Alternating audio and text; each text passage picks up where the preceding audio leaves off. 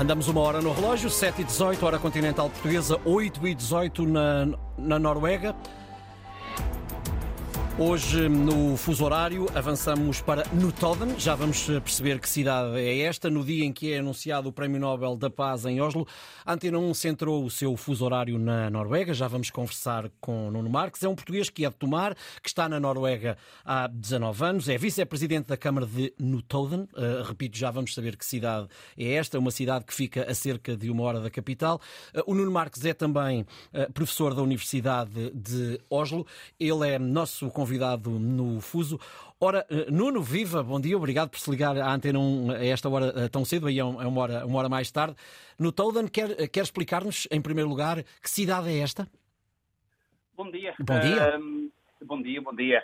Ora bem, no Todan é uma cidade com cerca de 13 mil habitantes, uhum. uh, que se situa a pouco mais de 100 quilómetros da, da, capital de Oslo. Uhum muito conhecida pela sua riqueza histórica e industrial, eh, faz parte da lista do Património Mundial da Unesco e também muito conhecida pela, pela sua eh, natureza uhum. e por ser um dos maiores, eh, por ter um dos maiores festivais de, de blues do, do mundo. Uhum. Uh, Corrija-me se eu estiver, se eu estiver, ou se eu não estiver a ser tão rigoroso, o dia aí nasce cinzentão e chuvoso.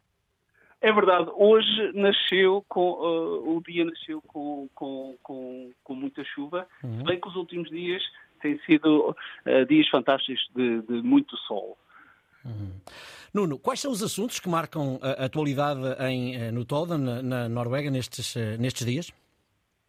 Ora bem, uh, antes de mais, ontem o dia foi marcado pela. Um, pelo, foi anunciado o, o, Prémio Nobel da Literatura, uhum. o escritor norueguês, o Jon Fosse, uhum. uh, que eu, muito honestamente, pouco uh, tinha ouvido falar sobre, sobre este escritor e já cá estou desde 2004.